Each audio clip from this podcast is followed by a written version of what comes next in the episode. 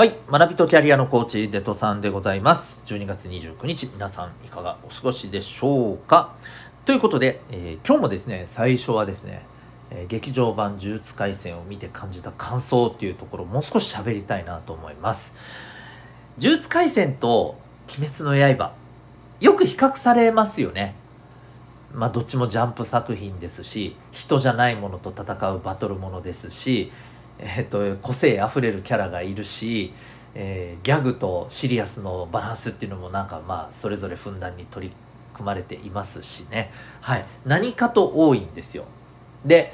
えーまあ鬼滅派とね呪術派なんかキノコの山とタケノコの里じゃないけどなんかそういう、えーあれもあるとかないとか知りませんけどね。はい。あるんですけど僕が思うねこの2つのあの作品の大きな違いってていうのがこれかなって思うのがねあるんですよ。これ何かっていうとね人物のキャラクターのえっとね内面というかそういうところの見せ方ですね。簡単に一言で言うとね、えー鬼滅はストレートなんですよ。で呪術廻戦はねチラ見せなんですよ。だから鬼滅はねストレートになんていうのかなその人の思ってることとかあのいろんな思いとか見えてあーって感動分かりやすく感動できるよね。一方呪術廻戦はそこまでなんかわって感動する場面って正直そんなないと思うんですよ。鬼滅と比べれば。だけどなんかねもしかしてこう思ってんのかな？あーなるほどな。うんっていう感じなんだよね。なんかねあんまりみんな見せないんだよね。うん。そこがでもいいなっていう風なところかなと思います。まあ、どっちも良さがあるしそれぞれ皆さん好きなところ違ってていいと思うんですけど僕はチラ見せが好きですね。なんかチラ見せってやらしいですね。すいません。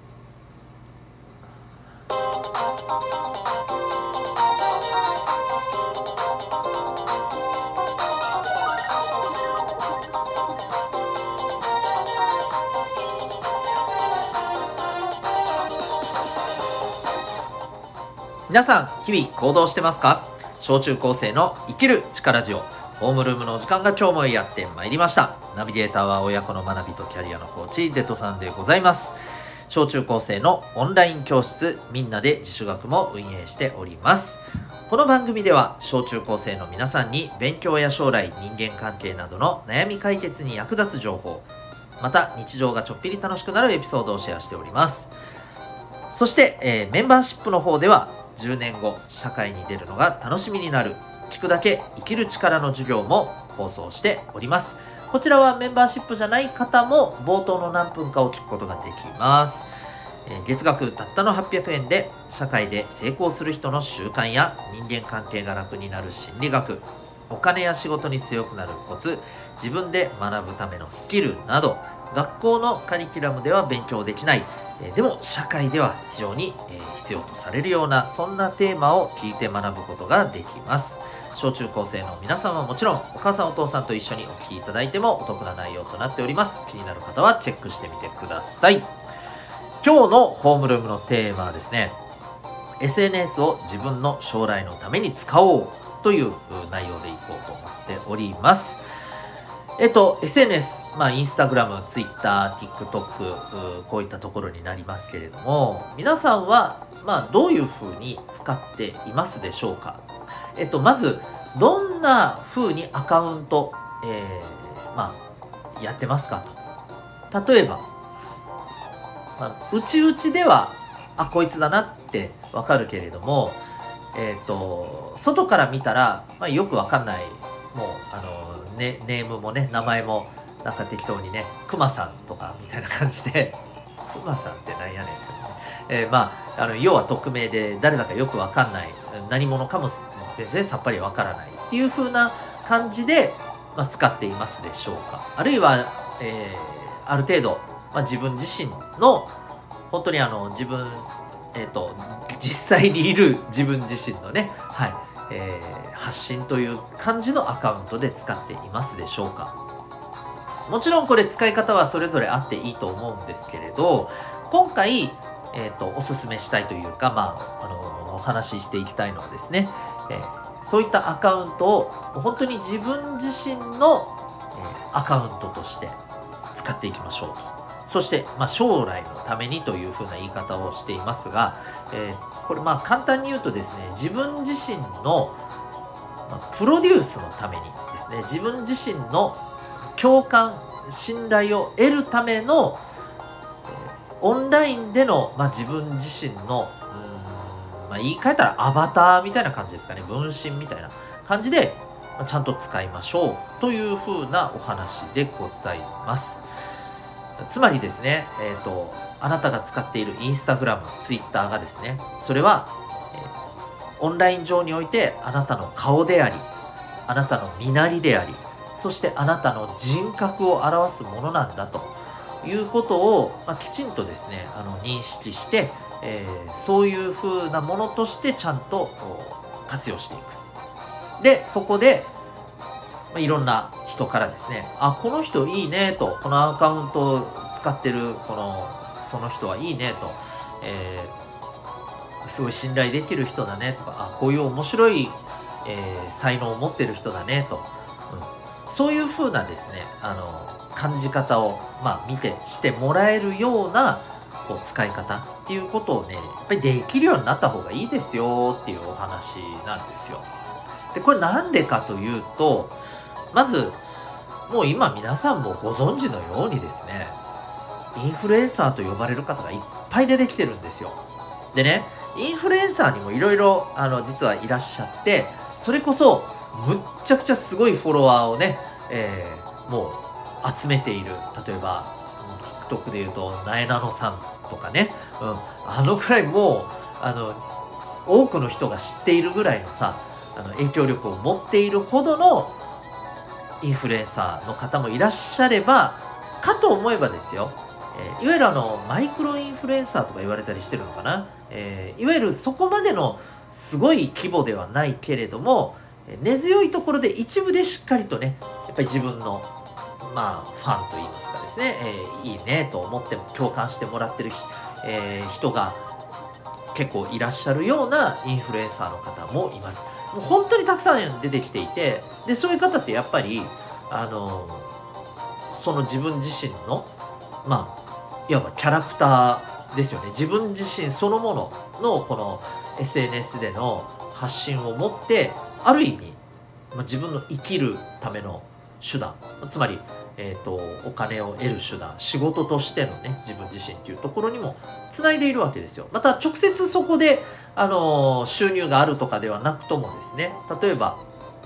まあ、その人がうんすごいデザイナーさんとかね。あるいはすごいこうあのー、わかんないですけど例えばアロマのスペシャリストとかね。そういうふうな技術を持っていてあじゃあこの人からあのいろいろお願いしようとかこの人から購入しようとかねそんな風なあのことにもなっていってるわけですよね。まあの昨日もちょっと、えー、ホームルームで話をしましたけどあの SNS でねもう Amazon とかを介さずに SNS で直接そういう人から買うっていうね流れが実はアメリカの若い子たちの間ではもう出てきているんだよみたいな話もちょこっとしましたけれども。はい。えっ、ー、とまあ実際問題もそういう風な方が出てきてるわけですよね。っていうことを考えていった時にですよ。今後 SNS って間違いなくもっと当たり前のようにこう馴染んでくるでしょうし、えー、ひょっとしたらまあその中でもう SNS をある意味自分自身の仕事あるいは仕事につながっていく人脈づくりそのための必要な技術としてこの SNS を使える力っていうのは求められてくると思います。はい、っていうかもう現実現実そうなってると思います半分以上。うん、なのでこれぜひ皆さんやっぱりね使えるようになってってほしいんですよね。であの逆に言うと下手な使い方もっと言うと自分自身の信頼をもう大きく傷つけるようなですね使い方っていうのは、まあ、もうしない方がいいと思うんですよね。うん、だ例えばよ変な話、えー、匿名でさ誰かわからないようにしてさ自分が気に入らないやつの文句を言いまくるとかさ、うん、そういうようなことですよ例えば。そういうのはやめようと思うやめた方がいいよ